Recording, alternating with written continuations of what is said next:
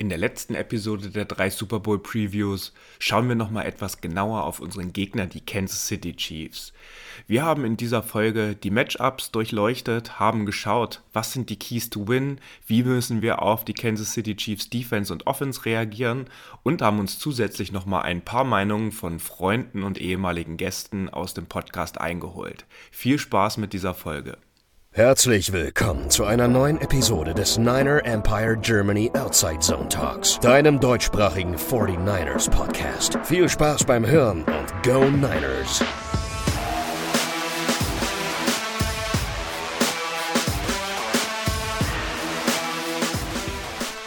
Hallo und herzlich willkommen zur letzten Preview auf den Super Bowl gegen die Kansas City Chiefs. Bevor wir richtig in die Folge durchstarten, haben wir die Zeit zwischen den letzten beiden Previews und dieser Folge genutzt, um mit ehemaligen Gästen und Freunden nochmal darüber zu sprechen, wie ihre Sichtweise auf das Spiel ist. Und deswegen haben wir ein paar Fragen vorbereitet, wo wir auch Antworten bekommen haben. Und wir starten mit der ersten Frage. Es gibt mit den San Francisco 49ers und den Kansas City Chiefs das Super Bowl Rematch aus 2019. Beide Teams haben sich seitdem verändert. Einige Core-Player und die Head Coaches sind allerdings geblieben.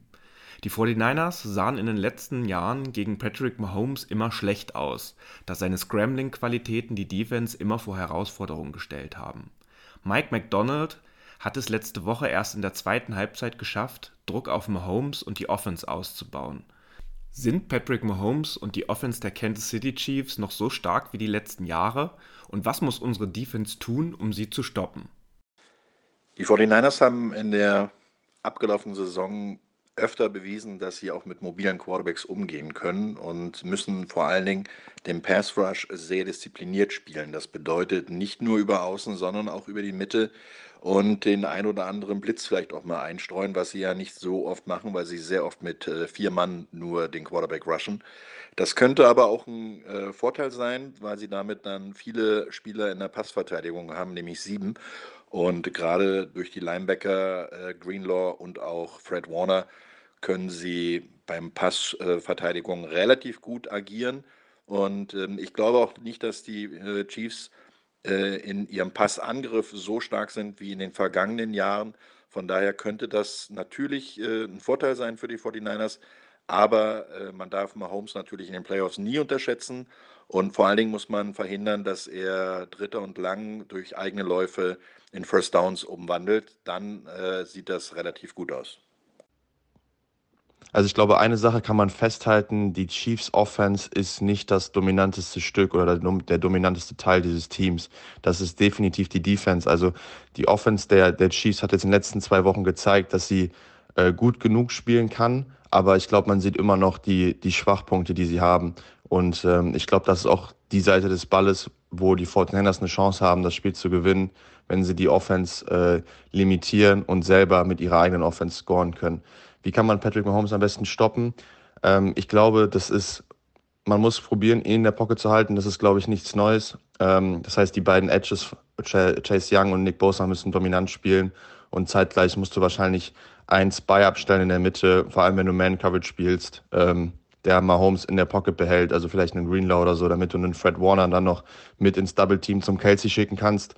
Ähm, also generell, ich würde, glaube ich, weniger Man spielen und wenig blitzen ähm, halt nur in bestimmten Situationen auch mal den Blitz auspacken, um Holmes zu überraschen und ein bisschen, äh, dass, er, dass er sich unwohl fühlt. Aber generell wenig blitzen. Ich würde, glaube ich, mehr Zone spielen. Und wenn ich Man spiele, auf jeden Fall einen Spy abstellen, weil sonst ähm, passiert dieses klassische Mahomes-Bild, dass Mahomes alle, dass das, das Feld scannt, äh, alle sind gedeckt und er geht selber für 20 Yards und keiner holt ihn irgendwie ein. Also ähm, ja, das ist, glaube ich, der Key, um die, um die Chiefs Offense zu stoppen. Also ich denke, die Chiefs Offense und Patrick Mahomes ist genauso stark, wie sie die letzten Jahre gewesen ist. Natürlich anders, gerade seit dem Weggang von Tyreek Hill. Aber die Struggles dieses Jahr lagen wirklich eher an individuellen Fehlern, als es am Scheme oder ähnlichem gelegen hat. Also Patrick Mahomes hat gerade auch jetzt in den letzten Wochen wieder super gespielt. Sie haben die Fehler abgestellt. Daher denke ich, werden sie schon auf jeden Fall wieder sehr, sehr stark sein, beziehungsweise sind so stark wie in den letzten Jahren. Bei den 49ers kommt es aus meiner Sicht darauf an, dass sie selber zum einen mit der Offense den Ball kontrollieren müssen, also schön Laufspiel etablieren, äh, die Uhr am Laufen halten, somit die Chiefs Offense vom Platz halten, die ja jederzeit wirklich scoren kann und ähm, andersrum den Lauf der äh, Chiefs stoppen. Also Pacheco und, und die Chiefs Offense haben in den Playoffs rund 128 Yards im Schnitt gemacht, wesentlich mehr als es noch in der Saison gewesen ist. Äh, was natürlich auch Mahomes im Passing Game unterstützt. Das heißt, aus meiner Sicht müssen sie den Run stoppen der Chiefs, um noch mehr Druck auf äh, Mahomes und besonders auch den Receiving Core auszuüben. Dann im Receiving Core natürlich Kelsey eliminieren, soweit es geht also so weit wie möglich dem, aus dem Spiel nehmen, sodass Rishi Rice eigentlich der einzige wirklich so Go-To-Receiver sein wird und als Rookie im Super Bowl wird es nochmal ein Riesendruck für ihn auch sein. Nicht, dass er dem nicht standhalten könnte, aber das, denke ich, ist die beste Leverage, die die 49ers Defense dort kreieren kann und generell, glaube ich, einfach wirklich bend but not break. Also, also auch wenn die 49ers Defense in den Playoffs jetzt besser gewesen ist, ähm, haben sie doch in den Third Down Conversions eher Probleme und lassen doch oft die First Downs zu. Also das wird schwer sein, gerade auch gegen die Chiefs Offense das jetzt zu eliminieren, aber dann einfach vor der Endzone Turnovers forcieren, lange Drives forcieren, wo es auch immer wieder möglich ist, dass mal Fehler passieren oder wie es auch in den letzten Wochen bei den Chiefs gewesen ist, ja einfach nur Field Goals zuzulassen und somit im gerade Scoring-Vergleich äh, die Oberhand zu gewinnen und dann das Spiel nach Hause zu bringen. Ihr habt es vielleicht an den Stimmen erkannt. Das waren Roman Motzkos, Valentin Rödiger von Focus Football und Vanja Müller. Die zweite Frage, die wir den dreien gestellt haben, ist, das Kernstück der Kansas City Chiefs ist die dominante Defense. Was erwartest du vom Aufeinandertreffen auf die 49ers Offense und welche Angriffspunkte siehst du für die 49ers? So wie die Bills es damals gemacht haben, glaube ich, dass ein Key ist für die 49ers, den Ball gut zu laufen, das Shannon-System richtig ans Rollen zu bringen, McCaffrey viel über den Boden zu schicken und dann daraus Play-Action zu machen und äh, wie immer die Mitte des Feldes attackieren. Ich glaube, die, die Chiefs Defense hat eine Schwachstelle oder die, die größte Schwachstelle der Chiefs Defense sind, glaube ich, die Linebacker. Und das ist ja das, was das Shanahan-System oder äh, am besten attackieren kann. Deshalb glaube ich, wenn du es wirklich gut hinkriegst, äh, mit, mit geilen Looks, immer aus derselben Formation irgendwie zu laufen, den Ball zu bewegen und dann hier und da den Shot zu nehmen über die Mitte, ähm, dass du da so den Ball sehr, sehr gut bewegen kannst gegen die Chiefs Defense. Und äh, wir dürfen ja nicht vergessen, die haben zwar letzte Woche sehr dominant ausgesehen, aber auch da haben die Ravens irgendwann den Ball bewegt, haben dann halt nicht gescored wegen Turnovern, aber ähm, man konnte den Ball bewegen. Also wenn Kyle Shanahan da einen guten Gameplan hat, das Laufspiel, Laufspiel einbindet und das Ganze so ein bisschen part mit dem Pass über die Mitte und dann hier und da auch mal einen Shot nimmt auf Ayuk, der, glaube ich, ein gutes Matchup hat gegen Snead mit seiner Quickness off the line of scrimmage, ähm, ist das, glaube ich, der Weg, wie die 49ers Punkte aufs Board bringen. Die Niners dürfen vor allen Dingen eins nicht, sie dürfen nicht die Geduld verlieren. Das heißt weiter, auch wenn es vielleicht zu Beginn nicht so gut klappen sollte, weiter an das Laufspiel glauben. Das ist ihre DNA über das Laufspiel und auch die Play-Actions daraus folgend können sie äh, ihre Offense übers Feld bewegen und der Vorteil ist, dass sie nicht mehr so leicht ausrechenbar sind, weil sie gerade im Laufspiel variantenreich sind. Sie können über McCaffrey laufen, über Debo Samuel laufen, sie können aber auch äh, mit ihren Backup-Quarterbacks laufen. Und Brock Purdy hat gezeigt, dass er auch gefährlich ist, wenn er selber zu Fuß unterwegs ist. Dazu kommen dann eine Menge Anspielstationen, die es inzwischen gibt. Und äh, gerade Brandon Ayuk hat in den letzten zwei Jahren sich sehr toll entwickelt. Daraus können sie dann natürlich dann das, ähm, den Vorteil ziehen.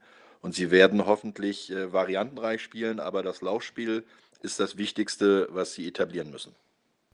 Auf welche Matchups freut ihr euch denn in diesem Spiel am meisten? Ja, ich glaube, da gibt es spannende Matchups, die man sich beobachten kann, ähm, die sicherlich auch spielentscheidend sind. Zum einen natürlich super interessant, wie, wie Samuel und Ayuk äh, gegen Snead und McDuffie ähm, äh, spielen werden. Also wie, wie starken DBs ja auch auf der Kansas City Seite, was sie ähm, ja vielleicht gegen Samuel und Ayuk ausrichten können. Äh, beide sehr, sehr starke Receiver aus meiner Sicht. Dann aber auch, ähm, wie Kansas City zum Beispiel Jones einsetzen wird in der, in der Interior D-Line oder auch auf die Edge ein bisschen stellen. Ich denke sehr, sie werden den Interior behalten. ähm, dass da auch ja ein oder zwei Schwachstellen gibt, glaube ich, in der 49ers Defense, gerade gegen den Jones, gegen so einen starken Defense-Tackle. Ähm, denn äh, defensiv gesehen äh, Bosa und Young gegen die Offense-Tackles, die eher die Schwachstellen der O-Line der Chiefs sind. Also ich glaube, da ist was, was super stark für die 49ers äh, sein kann, dass sie ausnutzen können, wenn sie das richtig umsetzen. Und last but not least für mich auch ähm, ja, Fred Warner einfach dieser der Mind der Defense, der, der von Run-Stopping bis hin zu Pass-Deflections, Interception eigentlich überall zu finden ist, also von Sideline zu Sideline, wie er eigentlich ähm, ja, von Mahomes und auch Reed angegangen wird und wie er sich vielleicht in dem Spiel auch durchsetzen kann und der Defense äh, bzw. der, der Kansas City Offense vielleicht seinen Stempel aufdrückt. Ich glaube, das beste Matchup, was es gibt in diesem Spiel, ist Ayuk gegen, gegen Snead. Ähm, das mag jetzt ein bisschen biased sein, weil ich selber Receiver bin und mich immer genau diese Matchups angucke. Also, aber einen Snead, wie er gerade spielt, dieses aggressive Press-Coverage-Ding äh, gegen diese Timing-Offense von den 49ers und einen Ayuk, der äh, mit der Beste ist, gerade aktuell mit seinem Release-Packages, äh, wie er von der Line of Scrimmage äh, von seinen Verteidigern wegkommt und so. Das wird, glaube ich, ein sehr, sehr faszinierendes Duell sein zu sehen. Vor allem, wenn Ayuk dann mal gewinnt, äh, wie er dann die Route auch zu Ende läuft und so. Also das ist, glaube ich, einen Key auch für die 49ers. Wenn sie dieses Matchup gewinnen können, wenn sie verhindern können, dass Snead das Timing unterbricht ähm, von den Receivern, ob es jetzt ein Debo ist oder ein Snead, äh, wenn sie da das Matchup gewinnen können und äh, dann hier auch das, ich sag mal, das Duell 1 zu 1 öffnen, ähm, dass die Chiefs halt nicht mehr diese Timing-stoppende Defense spielen können, ist das, glaube ich, mit das, das coolste Matchup an diesem Wochenende. Es wird wie in fast allen äh, Spielen eine Entscheidung ähm, an der Linie fallen.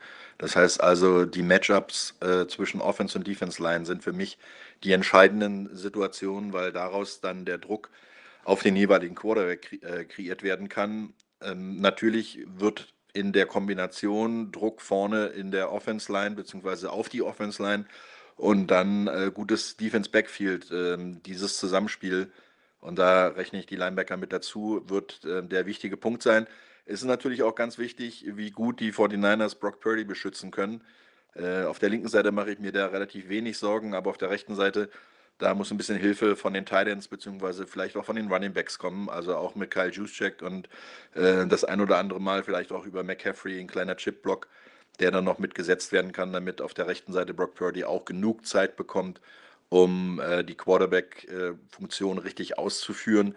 Äh, das ist der entscheidende Punkt. Welche Mannschaft schafft es besser, den Druck vom Quarterback fernzuhalten? Die letzte Frage, die wir an euch haben, ist, was sind aus eurer Sicht die Keys to Win für unsere San Francisco 49ers? Ich habe mal drei Keys to Win aufgeschrieben für die 49ers. Der erste ist, Travis Kelsey unter 70 Yards zu halten. Ähm, es darf nicht passieren wie letzte Woche, dass Travis Kelsey fast 100 Yards hat in der, in der ersten Halbzeit. Also ich glaube, wenn du wirklich die Offense stoppen willst von den Chiefs, musst du Travis Kelsey im gesamten Spiel unter 70 Yards halten. Deswegen komplett rausnehmen, das wird nicht passieren. Aber du musst zumindest gucken, dass du ihn vielleicht zumindest im First und Second Down rausholst oder rausnimmst, dass er dann im Third Down ähm, wird er dann die Anspielstation sein von Mahomes und dass du dann mit spezifischen Gameplan, mit gezielter Bracket Coverage und so ihn halt rausnimmst und dass du so sein, seinen Einfluss limitierst. Die zweite Sache ist, glaube ich, dass du sehr, sehr dominantes Edgeplay brauchst von sowohl einem Bosa als auch von einem Chase Young. Und damit meine ich nicht unbedingt, dass die zwei immer äh, auf den Sack gehen, sondern ich glaube, dass es sehr, sehr wichtig ist, dass die zwei die Edge setten in diesem Spiel. Also, dass sie Mahomes nicht rechts und links rauslassen, also ähm, ich glaube, es gibt Situationen, wo die zwei für den Sack gehen sollten. Es gibt aber auch Situationen, wo die zwei einfach probieren sollten, einen Landmark zu halten, rechts und links von Mahomes, dass er einfach weder rechts und links rauskommen kann und quasi den Weg durch die Mitte suchen muss, wenn er wenn er das Play extenden will und dann da halt einen Greenlaw oder wer auch immer wartet, der halt als Spy spielt und ihn halt aufsammelt. Also ähm, deshalb meine ich dominantes äh, Edgeplay in dem Sinne halt äh, nicht unbedingt Sex, wobei auch Sex wichtig werden, vor allem im dritten und lang aber vor allem halt diese Rushlane-Disziplin, die braucht, glaube ich, die gesamte D-Line. Und wenn die D-Line das hinkriegt, vor allem einen Bosa und einen Young, dann sehe ich da einen Weg, dass Mahomes nicht so, sich nicht so wohlfühlt in der Pocket. Ähm, der dritte und letzte Weg ist für mich die Mitte des Feldes. Also welches Team gewinnt die Mitte des Feldes? Das geht sowohl für die Offense Chiefs als auch für die Offense der 49ers. Welches Team schafft es, die Mitte des Feldes besser zuzumachen? Aus Chiefs Seite wird da Travis Kelsey und Rashid Rice viel drüber laufen. Das sind, glaube ich, die zwei Waffen, die du eliminieren musst aus 49ers Sicht. Wenn du das hinkriegst, da die Mitte des Feldes dicht zu machen, ähm, bist du auf einem sehr, sehr guten Weg. Und gleichzeitig andersrum, ich habe es eben schon mal gesagt, wenn du äh, die Linebacker der Chiefs attackieren kannst über die Mitte mit diesen Inroads, die die 49ers sehr, sehr gerne werfen, auf einen Ayuk, auf einen Kittel, ähm, auf einen Debo, dann hast du, glaube ich, eine Chance, weil das ist, glaube ich, die, die Schwachstelle dieser Defense. Also wer gewinnt die Mitte des Feldes? Bei den Ways to Win, ja, hatte ich eigentlich im Betrieb so ein bisschen schon angesprochen. Also aus meiner Sicht offensiv für die 49ers ganz, ganz wichtig, das Laufspiel zu etablieren rund um ähm, CMC und äh, ja, dort praktisch die vor den, äh, Quatsch, die Kansas City Offense so lang wie möglich vom Platz zu halten, denn defensiv auf jeden Fall das Run-Game der Chiefs zu stoppen. Ähm, Ball in Mahomes Hände ist immer gefährlich, aber wenn er ein starkes Laufspiel auch noch zusätzlich hat, dann wird es umso gefährlicher. Und ich denke, die Schwachstelle bei der ähm, Chiefs Offense sind eher wieder der Receiving Core, das heißt, diese unter Druck setzen, die wichtigen Fänge machen zu müssen und das halt ähm, äh, im Prinzip darüber das Laufspiel auszuschalten. Geduld, Geduld, Geduld und vor allen Dingen die Turnover Battle gewinnen. Und da sehe ich einen großen Vorteil für die 49ers, auch wenn in den Playoffs jetzt die Chiefs bisher äh, ganz wenig Turnover, ich glaube sogar gar keinen Turnover äh, kreiert haben.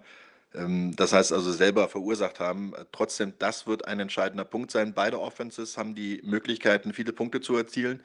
Und es wird daran liegen, welche Mannschaft einmal einen Fehler mehr macht oder mehr provoziert des Gegners.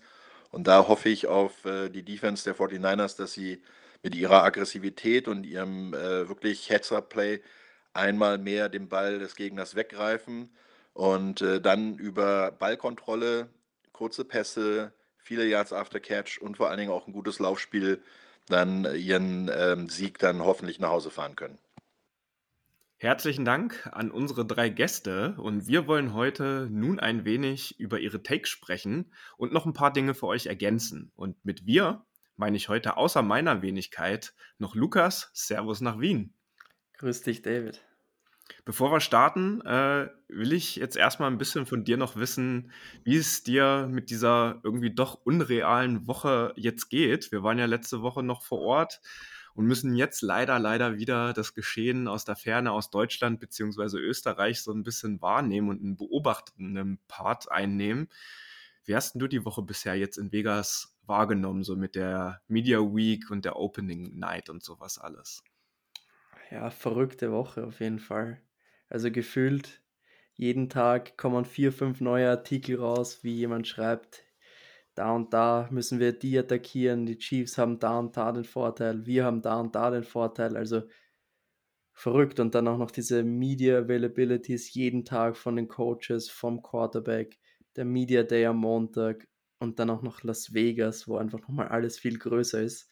Also wenn man sich die Bilder von dort anschaut, wenn man nur die Sphere sieht, wenn man da den Helm sieht, von uns, von den Chiefs, die, Spielmasch äh, die Spielmaschinen da in diesem Media Center, das ist einfach völlig verrückt und irgendwie ist es einfach richtig geil, wieder dabei zu sein. Einfach, dass wir im Spotlight stehen, auch wenn das große Spiel noch ansteht und wir wissen ja nicht, wie es ausgeht.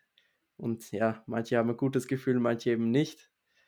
Und ist trotzdem schön, wenn das eigene Team so viel Aufmerksamkeit bekommt und ich genieße es einfach jeden Tag, einfach nur mir irgendwas drüber anzuhören, auch wenn ich es nicht mehr hören kann. Ja, ich muss dir ganz ehrlich sagen, ich finde es fast ein bisschen übertrieben. Es wird ja schon von Jahr zu Jahr ein bisschen mehr. ist ja immer so. Also auch gerade so diese, diese, diese Opening Night, äh, die da Montagnacht war, als die Spieler da ins Stadion schon einmarschiert sind und das ja auch unter Zuschauern äh, mit Tickets richtig verkauft wurde. Also noch, noch größer als sonst, meine ich in dem Sinne. Und dann war es ja wieder so, dass dann äh, jeder da auf dem Spielfeld seine Kabine hatte und einen Timeslot so ungefähr, ne? Von äh, irgendwie 10 äh, bis 11 Uhr sitzt dann Brock Purdy in Kabine 8 und Christian McCaffrey von 15 bis 16 Uhr in Kabine 9. Und dann hat man irgendwie eine Stunde Zeit, ihm äh, oder den Spielern dann auch die Fragen zu stellen. Scott Hansen, äh, die Interviews habe ich mir tatsächlich angeguckt. Der war ja zumindest mit Kittle und Kelsey und mit Mahomes und äh, mit Purdy auch auf der Bühne und hat sie ein bisschen interviewt. Das Format fand ich ganz in Ordnung. So, das gab es ja auch schon vor vier Jahren, dass immer die Quarterbacks und die die größten Skill-Player oder, oder die, die Big Names im Team dann zusammen auch auf der Bühne standen. Das finde ich jetzt gar nicht so wild, aber ich finde schon ringsherum, also als Spieler da den Fokus auf dieses Spiel zu halten und auch äh, dann äh, sich wirklich mal runterzukommen, was ja eigentlich auch viele Leute in unserem Team auch wirklich brauchen, das ist ja in Vegas eigentlich gar nicht möglich. Ne? Und da bin ich eigentlich auch froh, dass unser Hotel so weit außerhalb ist äh, von der Mannschaft. Auf jeden Fall. Ich meine, die Spieler, die werden da gefragt und das ist nicht so, dass sie einfach nur antworten. Die müssen natürlich auch aufpassen, was sie antworten. Die kriegen so viele dumme Fragen gestellt. Wenn die einmal gereizt reagieren, ist das schon das Thema der Woche. Wenn die einmal schlecht reagieren, was Falsches sagen. Also die Spieler müssen, es ist nicht einfach so, du sitzt da und beantwortest Fragen. Du musst wirklich konzentriert sein, du darfst nichts Falsches sagen und so weiter. Und du kriegst ja wirklich ziemlich dumme Fragen gestellt. Ich meine, jeder hat es wahrscheinlich auf Twitter gelesen, was da teilweise gefragt wurde und da musst du auch mal ruhig bleiben als Spieler und dich fokussieren. Und das ist schon ziemlich schwer. Ja, da hat sich ja so die deutschsprachige Bubble zumindest auch ein bisschen hervorgetan, äh, muss ich sagen. Also dann irgendwie, du hast die Chance, dich einen Jahr auf dem Media Day vorzubereiten und dann hast du da ne, Andy Reid irgendwie vor dir sitzen und dann fragst du ihn, was er zur Verschwörungstheorie hält, äh, dass äh, Travis Kelsey mit Taylor Swift nur um irgendwie zusammengekommen ist, um dann Wahlwerbung für Joe Biden zu machen weiß ich nicht, ob man die Frage so stellen muss und anderen Journalisten, die wirklich ein Interesse auch an dem Sport haben, dass man vielleicht ein bisschen auch Richtung Taylor Swift was Gesellschaftliches macht, so, das lässt sich auch in den USA, da haben die Leute ja auch schon Bock drauf, wenn es in einem bestimmten Rahmen ist, aber weiß ich nicht, also man muss es auch nicht übertreiben, ne? Ja, vor allem, ich meine, es ist halt das Riesenthema Taylor Swift und ich meine, wir waren gerade drüben. Ich habe es von hier nicht so mitbekommen, diesen Hype, wie wie er drüben war. Also da rennt, rennt das ja rauf und runter im Radio, es wird nur darüber geredet und so weiter. Also dieser Hype ist nochmal so viel verrückter als hier. Und ja, klar, dass, äh, dass eine Frage zu Taylor Swift kommt. Und ich fand auch manche Fragen echt unterhaltsam. Also zum Beispiel, einer hat gefragt, hat Debo Samuel gefragt, äh, wen er auf sein Kind aufpassen lassen würde und wen eben nicht aus dem Team. Und sowas finde ich schon wieder ganz witzig, weil es einfach nicht beim Spiel ist, es lockert die Stimmung auf, da kommt ein lustiger Saga raus. Und die Antwort übrigens, Kyle Juszczyk würde er seinem Kind geben und Joan Jennings nicht. Verständliche Antworten auf jeden Fall. da wäre ich auch dabei bei Juszczyk. Und ja, also solche Sachen finde ich schon ganz witzig, aber teilweise echt so. Also die Frage zu Brock Purdy, ob er die Gebrüder Grimm kennt und er sich wie das tapfere Schneiderlein fühlt und er sich darin identifizieren kann in der Rolle. Also man kann es auch übertreiben. Ja, das stimmt. Obwohl die dann zumindest noch ein bisschen äh, tiefer hatte wenigstens. und kreativ war und jetzt nicht zu abstrus, aber da gebe ich dir auf jeden Fall recht. Und ähm, was aber die Woche auf jeden Fall auch schon ein Fall war, man sieht schon, dass der Super Bowl und der Battle um den Super Bowl auf jeden Fall auch schon begonnen hat. Also das hat man jetzt bei der Rasenthematik gesehen. Für alle Hörerinnen und Hörer, ähm, das Heimrecht im Super Bowl, das wechselt ja jährlich von der AFC zur NFC. Dieses Jahr ist es die AFC, wie auch vor vier Jahren, ähm, dass äh, die Kansas City Chiefs als offizielles Heimteam auserkoren sind äh, auf dem neutralen Boden in Las Vegas und sie somit die Facility des Stadions beziehungsweise der Franchise, wo äh, der Super Bowl stattfindet, hier in dem Fall die Las Vegas Raiders, äh, die Facility einfach nutzen dürfen, um da zu trainieren. So, und das Auswärtsteam, was ja in diesem Jahr leider wir sind, das NFC-Team, die sind dann im nächstliegenden College äh, oder in der nächstliegenden College Facility untergebracht. Und da sind sie ja in der äh, University of Las Vegas einfach untergebracht. Und da gab es jetzt äh, bezüglich des Rasens, äh, naja, zumindest Irritation, würde ich es jetzt mal sagen. Die 49 sind wirklich angereist und haben gesagt, der ist scheiße. Der hat einen Weichegrad, der in der NFL einfach auch gar nicht zugelassen ist äh, für NFL-Spiele. Und ähm, die 49ers waren äh, laut Medienberichten sogar wirklich am Montag kurz davor, entweder wieder zurückzureisen oder sich eine andere Facility auch wirklich zu suchen. Kurzum, die Geschichte war jetzt, ähm, es wurde gefragt, äh, können sich 49ers und äh, die Chiefs nicht im Raiders, in der Raiders Facility abwechseln? Kann man die Medientermine so schieben irgendwie, dass sie äh, verschiedene Timetables haben? Da hat sich die NFL nicht drauf eingelassen, da haben sich aber auch die Chiefs natürlich nicht drauf eingelassen, weil sie da natürlich einen Mini-Vorteil gegenüber den 49ers jetzt sehen. Und es geht nun mal um den Super Bowl, um eine Vince Lombardi Trophy.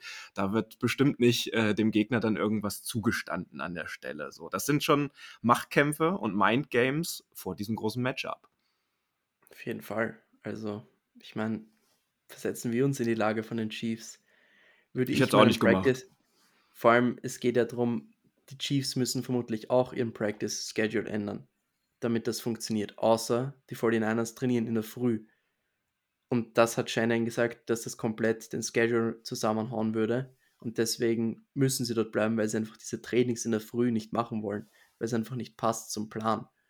Und die Chiefs natürlich müssen nicht abweichen und deswegen ist es klar, wenn die ihren Plan haben mit Routine, mit Frühstück, Essen und so weiter, Meetings, dass sie das nicht ändern werden. Und ja, es ist auf jeden Fall alles angerichtet, auch die, die Buhrufe für Travis Kelsey und Patrick Mahomes bei der Opening Night. Travis Kelsey hat direkt angekündigt, das feiert ihn nur noch mehr ab. Und ja, ich glaube, wir haben auch einiges, also für uns steht auch einiges am Spiel, die Revenge für 2019 bzw. 20. Also es steckt schon sehr, sehr viel drinnen in diesem Spiel. Und zu dieser Auswärts, äh, Auswärtsthematik, deswegen spielen wir auch in Weiß am Sonntag, die Chiefs in Rot, genau wie damals. Und es ist ja zumindest in der Vergangenheit immer eine sehr, sehr gute Geschichte gewesen, wenn man Debo Samuel auch sauer gemacht hat mit irgendwas, weil das waren wirklich die Spiele, wo er dann richtig rasiert hat und seine besten Leistungen einfach für die 49ers nachweislich äh, immer gebracht hat, auch wenn er von anderen Spielen, äh, Spielern geroastet wurde oder im Vorfeld attackiert wurde verbal. Das waren dann wirklich die Spiele, wo er on point war. Und ich denke auch, dass das unser Team dann im Endeffekt vielleicht den ein oder anderen Motivationspunkt noch oben drauf gibt. Und du hast mir gerade im Vorbericht schon gesagt, es gab noch irgendwie einen Feueralarm jetzt letzte Nacht. Auf jeden Fall. Also es gab anscheinend einen Feueralarm in der Früh. Ich weiß nicht, wann es genau war. Ähm, das Gebäude musste zum Glück, also das Hotel musste zum Glück nicht evakuiert werden, aber zehn Minuten ging der Alarm und ich denke mal nicht, dass du da besonders gut danach weiter schlafen kannst. Und Tabor Pepper hat dann direkt ge gepostet, also 18 Minuten ging der Alarm, aber er hat nicht die Zeit gestoppt. Also weiß nicht, was, was unsere Long-Snapping-Legende mal wieder da aufgeführt hat, aber ist natürlich wieder alles andere als ideal.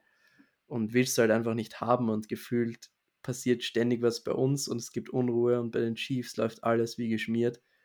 Und ja, natürlich keine Ausrede und so, aber trotzdem, du willst es einfach nicht haben. Und wenn wir ganz ehrlich sind, keiner der Spieler, keiner, kein Trainer, also Kyle Shannon, niemand hat sich irgendwie öffentlich beschwert über die Dinge. Sie haben alle gesagt, es ist so, also die Spieler haben alle gesagt, sie werden sich dazu nicht äußern, weil sie es nicht dürfen, auch vom Team aus. Und Shannon hat auch gesagt, wir müssen einfach, we have to deal with it. Also wir müssen damit auskommen, egal was passiert. Und es ist jetzt nicht ideal, aber es wird jetzt, glaube ich, nicht spielentscheidend sein. Das denke ich auch nicht. Also sowas kennt man ja eigentlich äh, aus den europäischen Fußballligen, dass dann irgendwie die Auswärtsteams vom Hotel mit Böllern wachgehalten werden oder so. So krass war es jetzt nicht. Und wenn es in der Früh war, denke ich mal, äh, sollte es jetzt auch nicht so schädlich gewesen sein. Und ein paar Tage sind da jetzt auch noch bis zum Spiel. Ja, dann lass uns doch mal einen Blick auf, das, auf den Injury-Update werfen äh, oder auf das Update. Ähm, Lediglich Kittel und Armstead waren da aufgeführt, äh, jetzt als äh, offiziell questionable, aber da wissen wir, glaube ich, beide und alle Hörerinnen und Hörer, das werden keine Verletzungen sein. Es geht ja immer noch um die Toes äh, von beiden, wenn ich richtig informiert bin.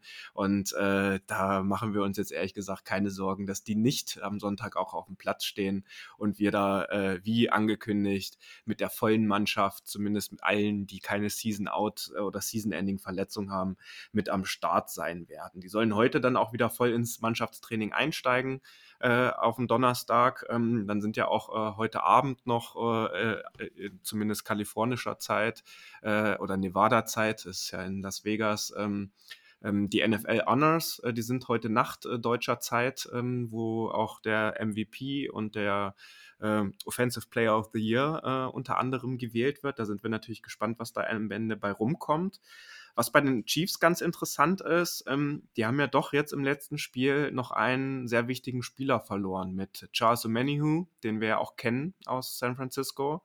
Ähm, der eine große Rolle im Pass Rush auch bei den Chiefs gespielt hat. Seine Saison ist beendet, ähm, ist ein herber Loss für sie. Und äh, Left Guard Joe Tooney, ähm, der ist äh, auch zumindest, dass Andy Reid gesagt hat, ähm, dass er ein Longshot ist und dass das äh, eher unwahrscheinlicher ist, dass er spielt, als dass er spielen wird. Und das sind ja schon zwei Schwächungen, äh, die an der Stelle dann durchaus einen Impact auf das Spiel haben werden.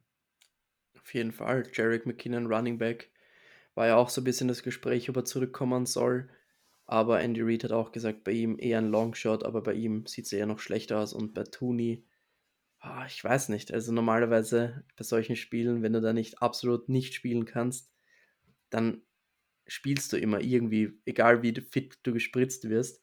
Aber bei Tooney ist es so, ich glaube, er hat eine Pack-Injury und Andy Reid hat gemeint, er hat einfach nicht diese, diese Kraft noch wieder, die wiederhergestellt ist. Und da kannst du so viel fit spritzen, wie du willst. Die Kraft wird nicht da sein. Und darum geht es bei ihm. Und ja, mal schauen, ob er spielen wird. Mit Tooney ist das Dreier-Duo mit Humphrey und ähm, dem Guard Smith. Jetzt habe ich natürlich den Namen nicht im Kopf. Ich glaube, es ist, ja, es ist Trey Smith und Creed Humphrey. Ein, sicher das beste Guard- und Center-Trio äh, in der NFL. Also schon ein herber Verlust für die Chiefs, wenn Tooney nicht spielen kann. So, Lukas, und dann lass uns doch jetzt mal direkt ein bisschen tiefer noch einsteigen. Ähm, in den Takes vorher von unseren drei Gästen hat Roman ja vorgeschlagen, doch ein wenig mehr zu blitzen. Und äh, Valentin dagegen sagt, ähm, dass Blitzen nur sehr gezielt eingesetzt werden sollte, um Mahomes einfach auch zu überraschen und zu surprisen. Und lieber dann, gerade wenn man dann auch Man-Coverage spielt, auf jeden Fall auch einen Spy abzustellen für ihn, ähm, falls er durch die Mitte scrambled, weil wir die Plays von ihm, glaube ich, alle auch vom letzten Super Bowl noch im Kopf haben, wo er dann bei Dritter und Lang doch nochmal irgendwie 15 bis 20 Yards selber geht. Was hältst denn du davon und äh, wie wäre jetzt dein Defensive Gameplan äh, gerade in Richtung Mahomes? Also es ist wirklich super schwer und ich weiß nicht, ob es eine richtige Antwort gibt, weil wenn es die gäbe, dann hätte sie schon einen Defensive Coordinator gefunden. Ich glaube, das Rezept ist es einfach, einfach viel zu mixen. Also ich habe mir jetzt zum Beispiel das Spiel aus dem letzten Jahr angeschaut und da haben wir wirklich viel Man-Coverage gegen die Chiefs gespielt. Und wir sind ja normalerweise ein ziemlich Zone-Heavy Team. Und ich erwarte schon, dass wir in diese Richtung gehen werden. Also viel Man-Coverage, vielleicht auch mal viele Blitz, also Blitzes mit Five-Man-Rushes, alleine um diese Rush-Lanes besser, ähm, dass einfach die Rush-Lanes nicht offen sind, wenn du 5 auf 5 spielst, als wenn du 4 auf 5 spielst. Und viele Five-Man-Rushes, nicht unbedingt ein Spy und dann Travis Kelsey zu doppeln, so viel es geht und dann versuchen, dass sich ein anderer Receiver schlägt. Und das wird es aber auch nicht sein, weil wenn wir das ausschließlich spielen, dann wird Andy Reid reagieren, dann wird er seine Man-Beater spielen und dann dann haben wir auch keine Chance. Also es wird wirklich wichtig sein, viele Dinge zu mixen. Also ich würde auf jeden Fall viel mehr Man-Coverage spielen als Zone, weil Mahomes einfach so unfassbar gut ist gegen Zone und vor allem wir sind immer ziemlich soft in unseren Zones und Mahomes hatte gegen die Ravens 3,4 Yards per Completion, also richtig wenig. Also der nimmt die kurzen Completions und dann marschiert er dir das Feld runter und macht den, nach, macht den 8-Minuten-Drive. Und das müssen wir auf jeden Fall verhindern, weil wenn unsere Def äh, Offense die ganze Zeit an der Sideline ist gegen diese starke Chiefs-Defense, dann werden wir wenig Chancen haben. Also wir brauchen viele Possessions und wir müssen aggressiv sein. Wir dürfen einfach nicht uns so sezieren lassen, wie es die, wie es die Lions gemacht haben. Und Mahomes gegen den Blitz, da muss man wirklich aufpassen, weil seit 2018 PFF-Grade von Mahomes gegen den Blitz 94,4 Erster gegen Stunts 95,8, Erster. Und wenn man zum Beispiel die Safeties nach dem Snap nicht rotiert, hat Mahomes ein 94,7er Passing Grade, was zweiter in der NFL ist. Wenn wir jetzt auf unseren letzten Super Bowl schauen, bisschen viele Stats, wenn wir die Coverage disguised haben, also viel Late Safety Rotations gespielt haben, hatte Mahomes nur ein Passing Grade von 61,7, knapp über 50% Completion Percentage, 0 Touchdowns, 2 Interceptions. Wenn wir nicht disguised haben, hatte er über 70% Completion Percentage und zwei Touchdowns. Also der Schlüssel wird kurz und knapp zusammengefasst viel zu mixen, was Coverages, was Blitzes angeht. Möglichst versuchen, Mahomes einfach zu verwirren, auch wenn das super schwer ist. Und Mahomes wird seine Plays machen. Aber wir dürfen, müssen einfach schauen, dass er nicht diese Big Plays, diese langen Touchdowns drinnen hat und dass wir es in der Red Zone stoppen und wir dürfen aber auch, müssen aber auch schauen, dass wir es ihm nicht zu einfach machen, weil wenn Mahomes diese einfachen Completions kriegt, dann wird er sie, wird er sie machen. Ja, und ich fand äh, ganz interessant, dass er ja in den Super Bowls, in den drei, äh, die er bisher performt hat, ähm, ne, zwei hat er gewonnen, eins hat er verloren. Da hat er eine Touchdown-Interception-Ratio von 5 zu 4. Also in den anderen Playoff-Spielen vorher meistens. Ne? Er hat ja, Wildcard hat er, glaube ich, vorher noch nicht gespielt seit dieser, vor dieser Saison. Ne? Es ja. war das erste Mal, dass er in die Wildcard-Round äh, musste. Also sonst in der Divisional und auch in den Championship-Games, da hatte er dann in 14 Spielen eine 34 zu 3. Also da hat er ganz anders performt. Und äh, in den Super Bowls hat man doch gemerkt, ähm, dass auch äh, Mahomes natürlich seine Momente hatte. Die hatte er leider, leider auch gegen uns. Aber es war dann doch äh, einfach ein anderes Spiel, weil man merkt, in einem Super Bowl geht es einfach um so krass viel. Und äh, über das Thema Turnover werden wir ja dann auch nochmal sprechen. Was ich noch sehr, sehr wichtig finde und was äh, vor allen Dingen auch Valentin nochmal äh, erwähnt hat, ist, dass wir die Edge setten. Also wir müssen jetzt auch mit Nick Bosa und vor allen Dingen mit Chase Young ähm, einfach dafür sorgen, dass Patrick Mahomes in seiner scheiß Pocket bleibt. So, und genau für so ein Spiel haben wir Chase Young getradet. Deswegen ist er zu uns gekommen. Jetzt muss sich dieser Trade lohnen, damit wir am Ende dieses eine Puzzleteil einfach besser sind als in diesem Spiel die Kansas City Chiefs. Und ähm, die Tackles müssen mehr sitzen, auch von Chase Young wenn wir über Pursuit sprechen, das war ja jetzt auch in den letzten Spielen, in den letzten fünf, sechs von ihm, nicht das, was wir eigentlich von ihm erwartet hätten. Äh, ich kann mich noch daran erinnern, äh, als wir hier äh, nach, in der Folge miteinander gesprochen haben, als der Trade halt vonstatten gegangen ist mit Chase Young. Ähm, da haben wir uns, glaube ich, alle ein bisschen mehr Produktion von ihm erwünscht. So, und das kann er aber alles wieder gut machen, wenn er das jetzt in diesem einen fucking Game einfach komplett mit Nick Bosa zusammen dominieren wird, weil ähm, du hast gerade die Interior O-Line angesprochen mit dem Center und den beiden Guards, das beste Trio wahrscheinlich in der NFL. Die Tackles in der O-Line sind auf jeden Fall angreifbar bei den Chiefs. Ja, auf jeden Fall. Also der, äh, der Right Tackle Jovan Taylor, die meisten Penalties in der ganzen Liga, Pre-Snap und viele Holding Penalties die meisten Penalties seit 2019 an, äh, was Holdings angeht. Donovan Smith, der linke Tackle Nummer 3 seit 2019, was Holding angeht. Also wirklich nicht gut, aber das wissen die Chiefs. Und die haben bei den meisten Passing-Situationen immer jemanden, der den Defensive End chippen wird. Das heißt, vor allem wenn Nick Bosa, wird Nick Bosa diese Aufmerksamkeit bekommen von den Chips und dann wird Chase Young das One-on-One -on -One bekommen und dann muss Young gegen diese schwächelnden Tackles einfach auch mal ein Play machen in einer wichtigen Situation. Und sie müssen halt auch einfach die Edge setzen und dann muss die Interior D-Line durchkommen. Ich meine, wir haben einen Javon Hargrave, der wird viele One-on-One sehen gegen Trey Smith und Trey Smith hat letzte Woche Riesenprobleme gehabt gegen Justin Madabike, ähm, der auch ein ähnlicher Spielertyp ist, also eher klein und explosiv wie eben Javon Hargrave. Also das sind schon gute Matchups, aber wir müssen auch einfach diese Plays machen. Und dann haben die noch wahrscheinlich Nick Allegretti, drinnen, der auch ein Backup-Guard ist und da müssen unsere Starspieler einfach, wenn sie ein One-on-One -on -One haben, einfach in den wichtigen Situationen schnell, bestmöglich, schnell, schnellstmöglich gewinnen.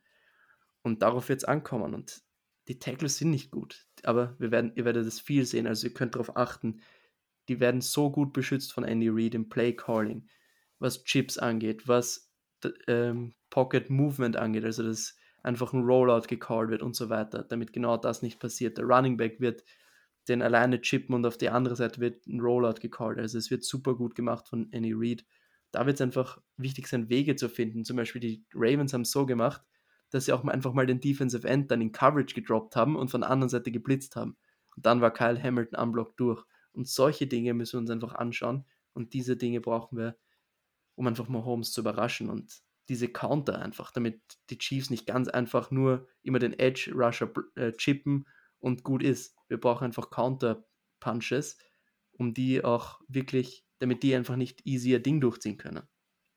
Und da muss ich dir ganz ehrlich sagen, da bin ich jetzt schon ein bisschen traurig, dass wir die Verletzung mit Clarence Farrell hatten, weil den als äh, Rotational Pass Rusher, ähm, da hat die, Pro die Production äh, der D-Line gerade auf Edge dann auch einfach nachgelassen bei den 49ers. Und wäre der jetzt am Sonntag mit am Start, wäre das, glaube ich, auch ein anderes Bild nochmal. Aber das ist jetzt nicht der Fall. Und äh, wir ja, und gegen den Run auch stark gewesen. Definitiv. Und ähm, damit müssen wir jetzt aber äh, in Anführungsstrichen leben, weil wir sollen das ja jetzt auch nicht zu negativ sehen. Wir haben da zwei echt gute Edge Rusher natürlich stehen, aber die müssen jetzt einfach dieses eine fucking Game am besten alle vier Quarter halt einfach dominieren, so wie wir das gerade festgehalten haben. Wenn wir uns dann vielleicht nochmal äh, unser Backfield angucken, ähm, hinter Mooney Ward und Dimo Lenore äh, ist es ja meist ein bisschen abenteuerlich geworden bei uns. Ähm, die beiden spielen, ohne Frage, äh, sind fit. Ähm, das soll natürlich auch während des Spiels so weiter bleiben, auf Holz geklopft. Ähm, und äh, da ist es wichtig, äh, weil wir halt eben wie fast alle NFL-Teams äh, mindestens fünf Defensive Backs auch äh, beim absoluten Großteil der Snaps hinten drauf haben. Und deswegen hoffe ich wirklich sehr, dass äh, da auch gute Matchups zustande kommen, weil mit Rasheed Wise haben wir da ja durchaus jemanden, der als wirklich super gefährlicher Downfield-Threat auch angeworfen wird von äh, Patrick Mahomes und wahrscheinlich äh, dann ja auch äh, Mooney Ward gegenübergestellt sein wird. Sicher, auf jeden Fall, aber ein unterschätzter Mann ist Marcus Wallace Scantling. Wenn die Chiefs Man-Coverage bekommen, dann nehmen sie auf ihn die Shots tief. Also da müssen wir auf jeden Fall aufpassen. Im letzten Duell dritter und lang gewesen und tiefer Catch gegen Javarius Ward von Marcus Wallace Scantling. Also den müssen wir auch im Auge behalten. Und Rashid Rice, das ist gesagt, ist auf jeden Fall ihr Number One Receiver, wenn wir jetzt Kelsey nicht als Receiver sehen, sondern als Tight End. Und ich bin sehr, sehr gespannt, was wir machen defensiv. Weil ich könnte mir sehr, sehr gut vorstellen, dass Isaiah Oliver ein bisschen mehr aufs Feld kommt einfach um gegen Travis Kelsey in Main Coverage zu spielen, weil wir haben keinen Safety, der mit Kelsey 1 zu 1 spielen kann. Wenn wir Deshaun Gibson auf ihn stellen, das haben wir im letzten Duell gesehen, sah immer wieder nicht gut aus. Und dann hat Jimmy Ward dort übernommen. Und deswegen könnte ich mir vorstellen, dass das schon so ein Wrinkle ist von Steve Wilkes, um auch Embry Thomas rauszunehmen, dass er wieder Isaiah Oliver reinstellt und immer schaut, dass der gegen Kelsey matched up ist. Und wenn Isaiah Oliver jemanden hat, der die Größe, die, der die Physis von ihm hat, dann ist er ja gut. Aber er hat die Probleme gegen diesen kleinen, wendigen Slot-Receiver. Also das könnte ein Spiel werden, wo wir vielleicht mal Isaiah Oliver oder einen dritten Safety auf dem Feld sehen werden. Zum Beispiel, also wenn wir uns zurückerinnern an den letzten Super Bowl, wer hatte die zweite Interception? Tavarius Moore. Drei Safety Set gegen die Chiefs. Auch einfach um vielleicht bei einem möglichen Spy einen schnelleren Spieler, einen schnelleren Athleten auf dem Feld zu haben. Also da bin ich echt gespannt, ob sich Steve Wilkes was einfallen lässt. Naja, und du sprichst ihn gerade an. Äh, wenn einer sich mit DBs sehr gut auskennt, dann ist das unser Defensive Coordinator, der ja originär aus den aus äh, DB-Coach auch war. Und äh, der wird sich, glaube ich, auch sehr, sehr intensiv darauf vorbereitet haben. Liebe Hörerinnen und Hörer, ist es, glaube ich, vermessen zu sagen, dass wir Travis Kelsey komplett ausschalten. Das wird nicht passieren. Dann möchte ich auch gerne jedem von euch jetzt die Hoffnung gleich nehmen. Aber wir sollten den auf 60, 70 Yards lassen und natürlich keine Big Plays in der, in der Red Zone irgendwie zulassen. Ähm, das sollte das äh, äh, Ziel sein, einfach. Das ist für mich Travis Casey aus dem Spiel nehmen im Super Bowl, dass man ihn unter 60, ja. 70 Yards oder so lässt. Haben wir übrigens im letzten Downs. Super Bowl geschafft, ne? Ja. Und einfach in den wichtigen Downs im Schach hält, weil wir wissen alle, wenn Dritter und was für sich 5, 6, 7, 8 ist, in der wichtigen Situation, wo wird Mahomes das erste, als erster hinschauen? Das ist Travis Kelsey. Und wenn der den Read macht, der ist nicht frei, dann muss er zum zweiten Read gehen und dann hat unsere D-Line Zeit. Und dann muss sie halt auch da sein, die D-Line, weil dafür bezahlen wir sie, dass sie dann einfach beim zweiten Read schon in Mahomes seinem Gesicht sind, ihn entweder sacken oder ihn einfach stören bei seinem Read. Und das wird der Schlüssel zum Erfolg sein. Pressure auf Mahomes und einfach diesen ersten verdammten Read wegnehmen, der so und so sehr oft Travis Kelsey ist. Ja, die, äh, das Running Game der Chiefs brauchen wir an der Stelle, glaube ich, jetzt nicht irgendwie noch tiefer äh, erläutern. Mit Pacheco jemanden am Start. Du hast vorhin auch äh, genannt, Jet McKinnon, alter Bekannter bei uns, wird sehr wahrscheinlich oder auch wahrscheinlich wird, nicht, wird, wird nicht spielen. Genau, den werden wir nicht wiedersehen. Ähm, die Mitte muss zugemacht werden. Unsere Interior D-Line muss da einfach in der Run-Defense auch auf der Hut sein. Es darf nicht so sein wie in der ersten Halbzeit gegen die Detroit Lions, dass die mehr oder minder mit äh, unserer Interior D-Line machen können, was sie wollen, sondern wir brauchen die D-Line aus der zweiten Halbzeit äh, gegen die Detroit Lions. Ähm, Und hast du sonst noch Eins noch zu, zum Run-Game der Chiefs, weil es ganz interessant ist, wenn man sich das Spiel vom letzten Jahr anschaut gegen uns, wie haben die Chiefs zweimal gescored? Zweimal durch so einen Jet-Touch-Pass von McCall Hardman, also so einen Wide Receiver Run wo er den Ball einfach so getappt bekommt und dann wirklich quasi unblockt zum Touchdown geht. Und das waren zwei Rushes von, äh, also das zählen als Pässe, weil es ein Vorwärtspass ist. Also zwei Attempts für 28 Yards und zwei Touchdowns und da sahen wir ziemlich blank aus. Und auch bei Screens, Also solche Dinge, das ist ja alles so eine Extension vom Run-Game. Diese Wide Receiver Screens, Running Back Screens. Also das ist auf jeden Fall alles, also die Chiefs Offense ist so gut designt und so vielseitig, es ist so schwer, sie zu stoppen. Und deswegen ist es schwer jetzt zu sagen, ja, das und das müssen wir alles stoppen, weil es ist einfach, die macht einfach alles gut, diese Offense fast. Aus, wenn wir jetzt das Run-Game ein bisschen ausklammern, weil da auch nicht der Fokus drauf liegt. Aber Screen-Pässe auch so ein Schlüssel zum Erfolg, weil die werden uns damit testen, früh im Spiel. Da bin ich mir sehr, sehr sicher, dass die Screens werfen werden und schauen werden, wie wir adjusted haben vom letzten Spiel. So, und äh, die vielseitige und gut funktionierende Offense kennen wir irgendwoher, zum Glück. Weil wenn wir jetzt auf die andere Seite des Balles rüber wechseln, steht uns da eine Elite-Defense einfach gegenüber. 7, 24 und 10 Punkte in den Playoffs jetzt zugelassen gegen die Dolphins, Bills und Ravens. Und da muss die ganz klare Marschroute sein, das Run-Game zu etablieren und vor allen Dingen nicht aufzugeben ähm, daraus auch Play-Action zu generieren und äh, vor allen Dingen auch die Mitte des Feldes zu attackieren, weil wenn es einen Weak Spot in dieser Defense gibt, meiner Meinung nach, dann sind es äh, die beiden Linebacker. Das haben ja die Bills auch vor äh, zwei Wochen sehr gut äh, einfach eine Blaupause kreiert. Und ähm, da führt doch eigentlich kein Weg dran vorbei, Lukas, oder? Es wird auf jeden Fall interessant sein, wie die Chiefs uns spielen werden wie aggressiv werden sie sein, weil normalerweise sind sie extremst aggressiv. Steve Spagnolo, der wird blitzen und im letzten Super Bowl hat er das gegen uns eigentlich nicht so extrem getan wie, sonst. Also ich habe jetzt zum Beispiel aufgeschrieben, Blitzrate bei, bei Downs, First Down, Chiefs drittmeisten Blitzes, Second Down die meisten, Third Down die sechstmeisten. Also die sind super aggressiv. Es wird spannend zu sehen sein, wie Spagnolo gegen unsere Offense adjusted. Und wir müssen einfach auf der Hut sein und bestens vorbereitet sein. Und du hast das Run-Game angesprochen und die Mitte des Feldes. Zur Mitte des Feldes. Die Dolphins attackieren die Mitte des Feldes noch öfter als wir. Die Chiefs haben einen richtig guten Job gemacht, diese wegzunehmen. Und ganz, ganz wichtig wird das Running Game sein, um die zu eröffnen, weil wenn die Chiefs in ihren Two-High-Coverages, in ihrer Cover-2 sitzen, dann haben sie viele Leute in der Mitte des Feldes, dann werden diese Routen nicht offen sein. Aber wenn wir sie forcen, das Run-Game zu stoppen und den, den Safety in die Box parken müssen, dann spielen sie Single High und dann haben wir in der Mitte des Feldes auf jeden Fall alle Möglichkeiten und Play Action wird ein Element sein, das kommen muss. Die Chiefs Defense ist gegen Play Action von PFF hat das schlechteste Coverage Grade, EPA per Play allowed, das 20 schlechteste Passer Rating allowed, 18 beste äh, mit 112,4 und nur vier Incompletions forciert bei Play Action Passes in diesem Jahr. Das ist letzte in der NFL. Also da gibt es schon viele Ansatzpunkte auch in der Defense, wo wir auf jeden Fall was haben. Aber du hast gesagt, Elite-Spieler und ein richtig guter Playcaller. Ja, du hast ihn gerade angesprochen mit Steve Spagnolo und ich musste direkt mal hier nachgucken, weil mir war gar nicht bewusst, dass der vor vier Jahren auch äh, schon Defensive Coordinator bei den Chiefs war. War ja sein erstes Jahr. Krass, hätte ich jetzt gar nicht mit in Verbindung gebracht, aber natürlich jemand, der seine Leute dann gut kennt. Eine Tugend, äh, die unseren Defensive äh, Coordinators ja in den letzten Jahren abhanden gekommen ist, weil sie einfach viel zu schnell zu gut waren und einfach das Team verlassen haben. Da, also da gibt es eine Konstanz seit den letzten vier Jahren, die es äh, in der Form nicht gibt. Ob das jetzt gut oder schlecht ist, ähm, das werden wir am Sonntag natürlich noch sehen. Ich würde jetzt gerne auch noch mal mit dir ein bisschen über unsere äh, Playmaker sprechen. Also ich finde, Debo muss hier in diesem Spiel auch konsequent mit eingebunden werden. Also der hat in der Halbzeit beim Line-Spiel, ist jetzt im Nachhinein rausgekommen, ja auch äh, an Shenny äh, artikuliert, give me the fucking ball. Und äh, das hat ja dann in der zweiten Halbzeit äh, auch ganz gut funktioniert.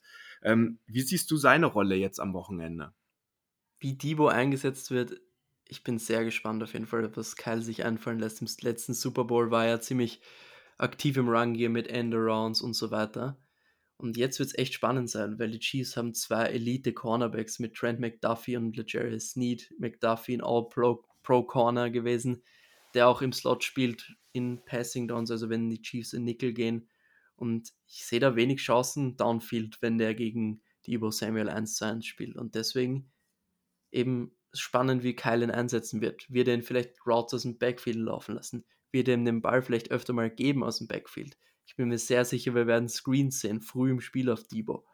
Und ich bin mir auch sicher, dass wir sehr, sehr viele Motions sehen werden, damit die Chiefs viel kommunizieren müssen, eben weil sie viel Man-Coverage spielen und dann musst du eben kommunizieren, wer nimmt wen.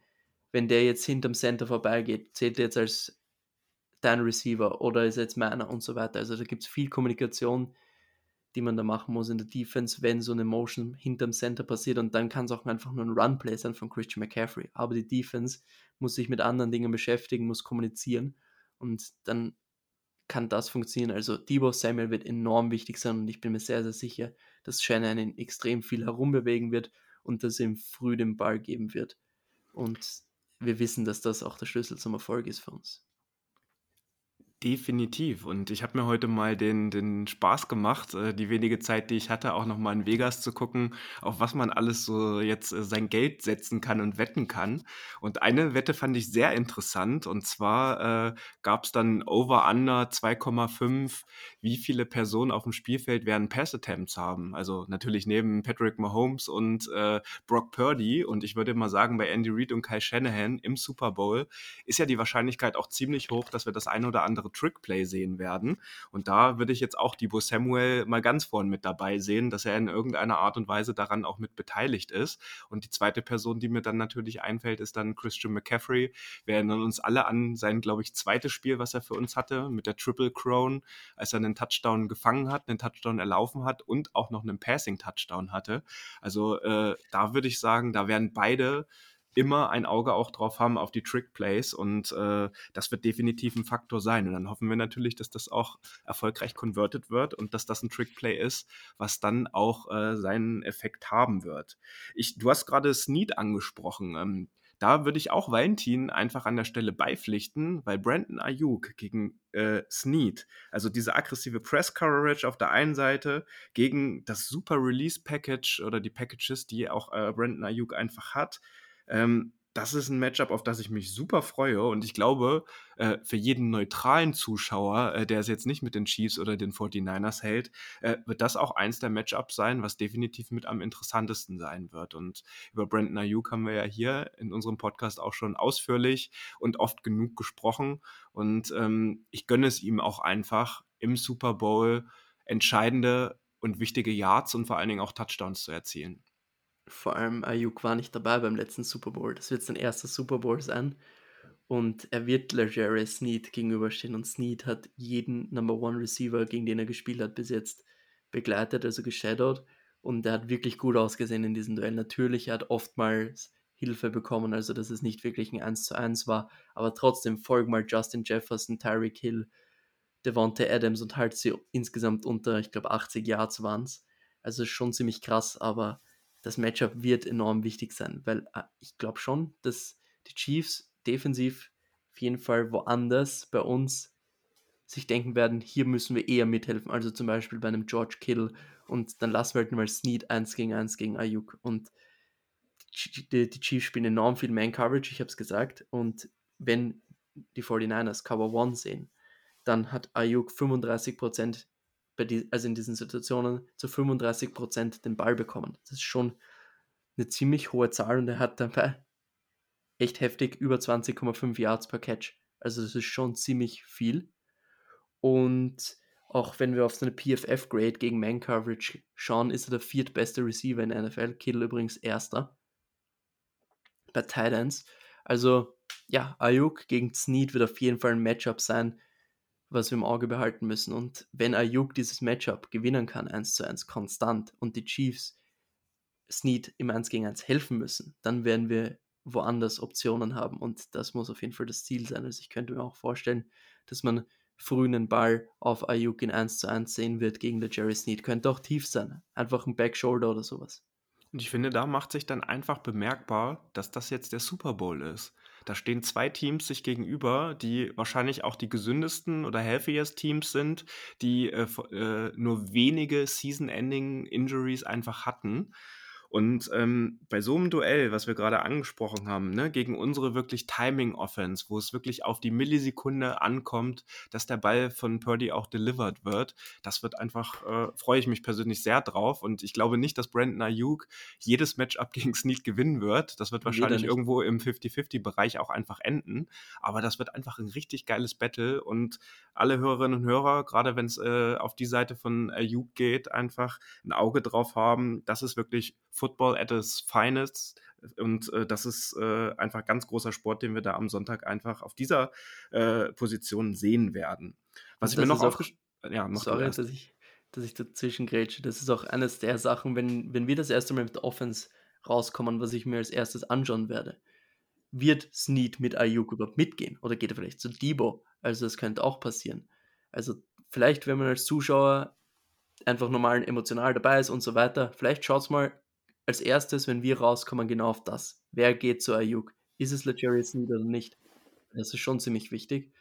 Und dann könnte man direkt davon ableiten, hey, was spielen die Chiefs und so weiter. Also das ist auf jeden Fall was, worauf ich mein Auge direkt werfen werde, wenn wir das erste Mal mit Offense rauskommen. So, ein großer X-Faktor bei mir ist in diesem Spiel auf jeden Fall Joan Jennings den werden wir brauchen. Den haben wir schmerzlich vermisst in den drei, vier Spielen, die er auch am Ende der Regular Season nicht mit dabei war. Und da bin ich wirklich heilfroh, dass der wieder an Bord ist und äh, dass wir in den wichtigen Downs, äh, gerade in den Third Downs, äh, wo wir auf seine Expertise und auch auf seine Yards after Catch setzen, ähm, heilfroh, dass der wieder mit am Start ist. Und äh, das wird auch ein großes Matchup. Mal gucken, wem er dann immer auch äh, gegenübersteht, natürlich.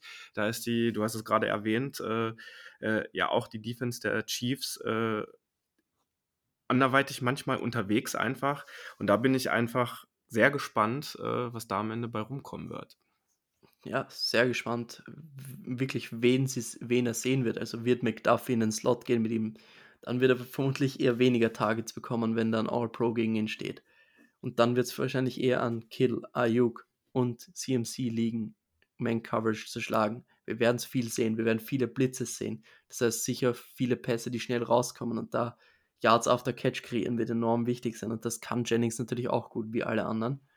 Und Jennings weiß ist auch einfach im Run-Game-Faktor. Also der ist nicht mal nur ein Receiver für mich. Der ist eine Persönlichkeit auf dem Feld der kreiert Momentum, der hat Energie und so weiter und seine Runblocks sind einfach fantastisch und deswegen. Er darf gerne wieder jemanden in die Gatorade äh, Balustrade reinschieben äh, oder reinblocken dann, ne? Ja, und ich weiß nicht, ob er nicht vielleicht sogar in diesem Spiel mehr Fakten im Run geben werden könnte, was Blocking angeht, als im Pass Game. Ja. Definitiv. Und ähm, ach, Lukas, ich muss sagen, äh, bin jetzt, äh, ne, wir haben jetzt, nehmen jetzt hier auf den Donnerstagabend auf. Das Spiel ist jetzt in, in, in, in drei Tagen ähm, so ziemlich genau. Das ist jetzt so die, die Vorberichte so richtig losgehen. Und das ist genau das, worauf wir gewartet haben in den letzten Jahren. Uns war es jetzt so oft äh, einfach nicht gegönnt, äh, auf der Ebene des Super Bowls auch zu stehen, weil wir die Championship Games zwei in Folge einfach in der NFC verloren haben. Und deswegen freut es mich einfach, dass wir überhaupt äh, die Chance haben, hier über dieses Thema zu spielen, äh, zu reden und dann vor allen Dingen jetzt verdammt nochmal auch zu exekuten und diese Lombardi, diese Sechste, diese Franchise, die, dieses Team, so viele geile Charaktere, die wir da einfach in unserem Team, aber auch im Coaching-Staff haben oder im Front Office, die haben das einfach so verdient und die müssen jetzt, es ist Playoff-Football, es ist alles scheißegal, was in den letzten beiden Playoff-Spielen gelaufen ist, es ist auch scheißegal, was in der Regular Season gelaufen ist. Wenn unser Team das jetzt zu 90, 95 Prozent schafft, abzurufen, was sie können in ihrem Ceiling, dann werden wir diesen fucking Super Bowl in die Bay Area zurückholen. Und das ist so ein bisschen, äh, macht mich auf der einen Seite, muss ich ganz ehrlich sagen, wie wahrscheinlich ganz viele von euch, die uns zuhören, natürlich ein bisschen Kürre und natürlich habe ich irgendwo tief in mir drin auch die Angst, äh, dass es so weitergeht wie in den letzten Jahren, dass der ganz große Wurf nicht klappt.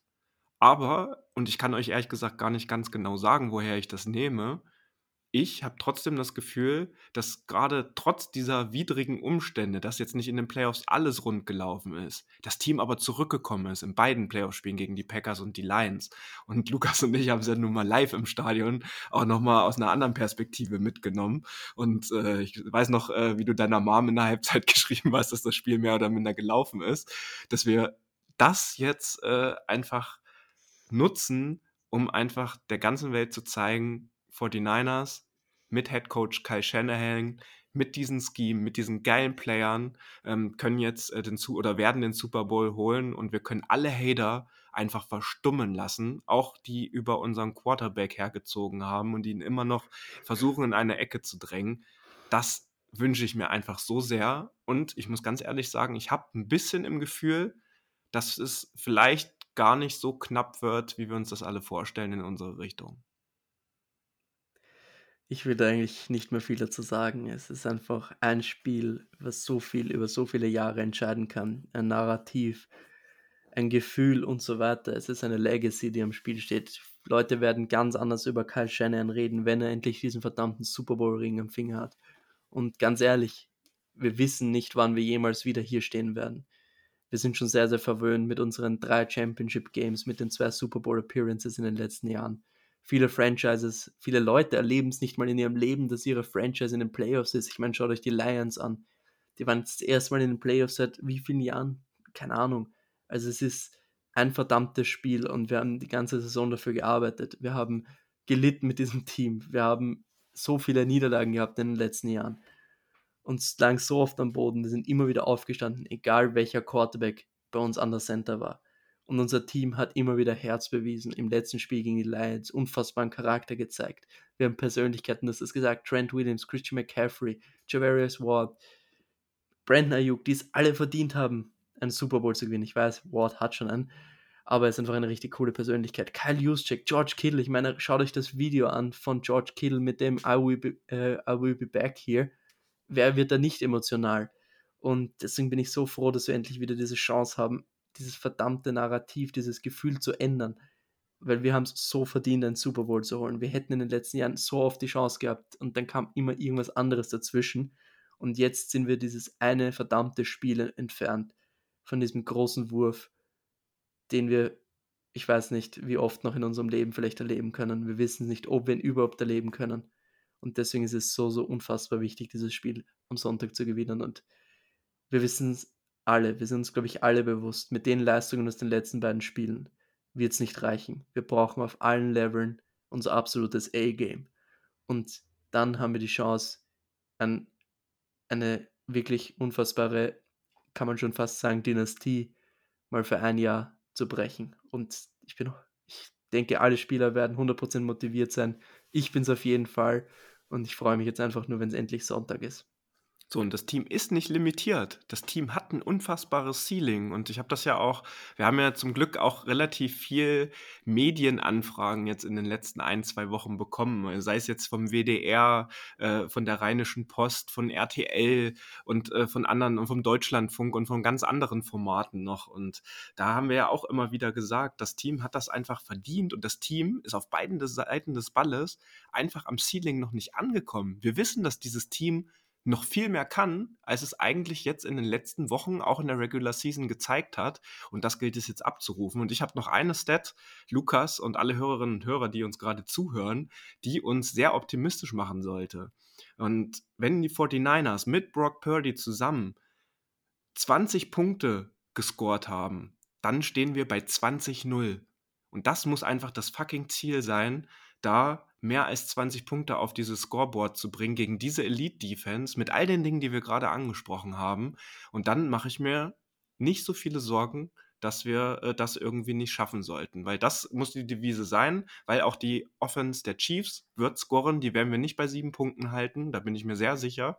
Aber wenn wir im Grunde genommen 24 oder 27 Punkte aufs Scoreboard bringen, jetzt in dieser Saison, weil da bringt der Vergleich zu vier Jahren nichts, weil auch die Chiefs ein komplett anderes Team waren. Wir haben das ja in der Folge mit Mark in Socha auch nochmal dargelegt, wie viele Starter bei den 49ers noch am Start sind, wie viele Starter noch bei den Chiefs am Start sind. Die Chiefs generell vor vier Jahren ein komplett anderes Team gewesen, mit einer dominanten Offense und einer recht äh, äh, stabilen Defense. Jetzt ist es ja ein bisschen umgekehrt. Das ist einfach die Defense, die auch durch die Saison getragen hat und sie im Endeffekt auch den, in den Super Bowl geführt hat oder das Team überhaupt in die, in die Reichweite der Playoffs gebracht hat.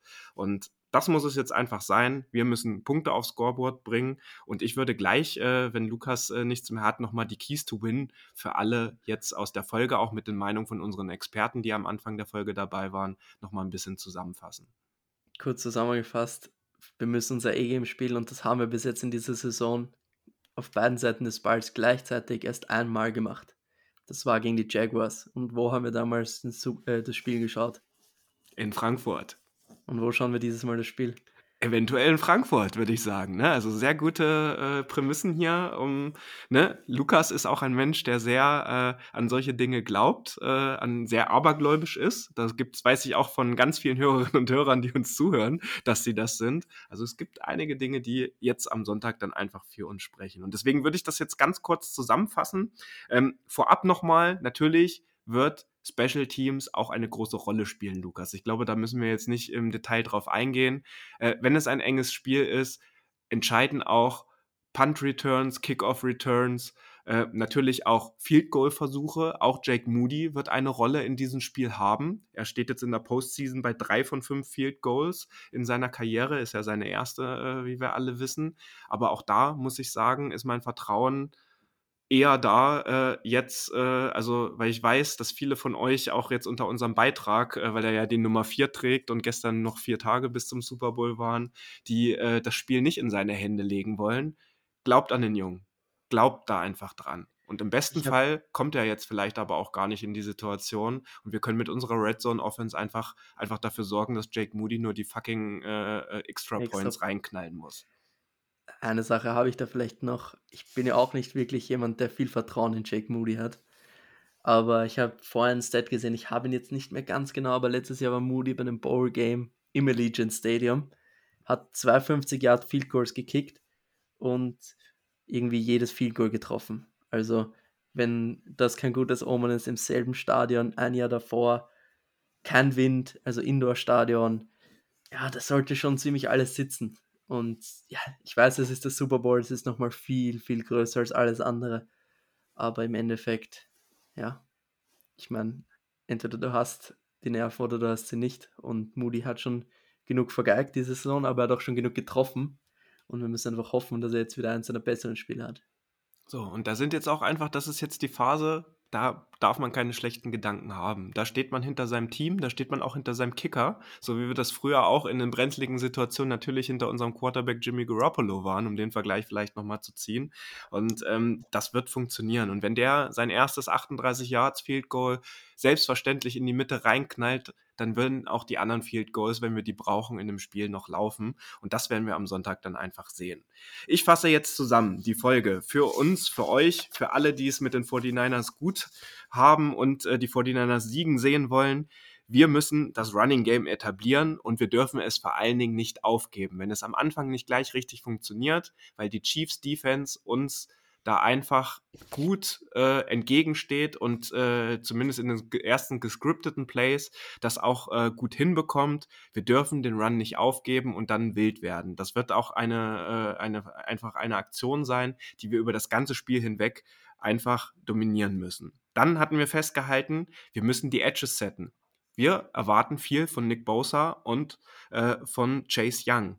Das sind hier absolute Keyplayer in diesem Spiel, um auch einen Einfluss auf Patrick Mahomes zu haben. Lukas hat es vorhin angesprochen, wenn der erste Read auf Travis Kelsey nicht angespielt werden kann, weil er nicht äh, oder weil er einfach saugut gecovert wird, dann muss unsere Edge kommen, da muss unsere komplette D-Line kommen und dann hat Patrick Mahomes Druck und dann müssen wir vor allen Dingen dafür sorgen, dass nicht das passiert, was er oft macht, dass es dann bei Dritter und Lang ähm, zu einem langen Scramble von ihm kommt und er irgendwie 15, 16 Yards für ein neues First Down läuft. Das darf nicht passieren.